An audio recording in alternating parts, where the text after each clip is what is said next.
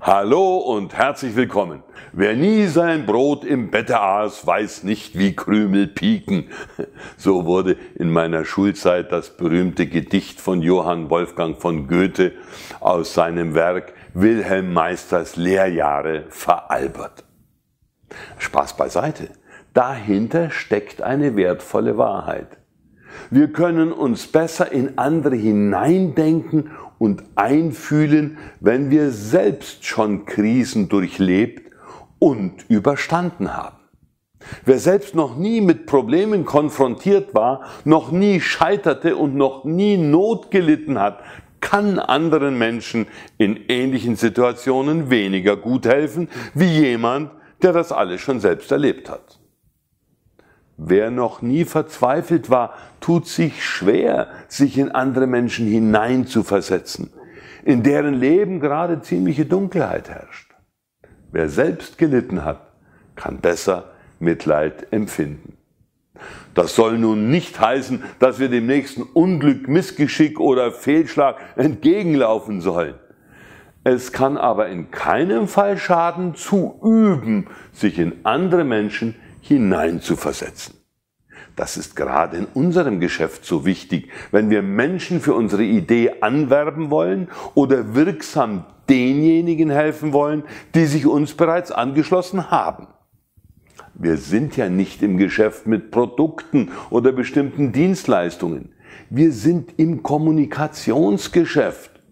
Und Kommunikation bedeutet in seinem lateinischen Ursprung teilen, gemeinsam machen und vereinigen.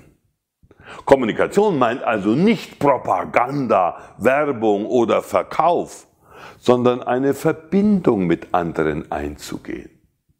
Das funktioniert nur, wenn uns der andere wichtig ist und wir uns für den anderen seine Interessen, Gefühle und Überzeugungen interessieren. Das ist eine etwas unpopuläre Anforderung in Zeiten, in denen sich viele hauptsächlich mit sich selbst beschäftigen und viel Mühe darauf verwenden, sich bei jeder Gelegenheit möglichst gut darzustellen. Empathie heißt die Fähigkeit, mit der wir gute Beziehungen herstellen. Empathische Menschen können sich vorstellen, wie sich ein anderer in einer bestimmten Situation fühlt, was ein anderer über einen bestimmten Sachverhalt denkt. Glücklicherweise gelingt das auch, wenn wir selbst vorher keine Katastrophen erlebt haben. Jeder von uns ist nämlich mit Fantasie und Vorstellungsvermögen ausgestattet. Mit dieser Gabe können wir simulieren, wie wir denken und fühlen würden, wenn wir an der Stelle des anderen wären. Gelingt uns dies, dann bauen wir nicht nur ein Geschäft auf, sondern ein Netzwerk freundschaftlicher und vertrauensvoller Beziehungen. In einem solchen Klima gedeihen dann auch die Geschäfte prächtig, denn jeder will dabei sein und diejenigen, die schon dabei sind, wollen dabei bleiben.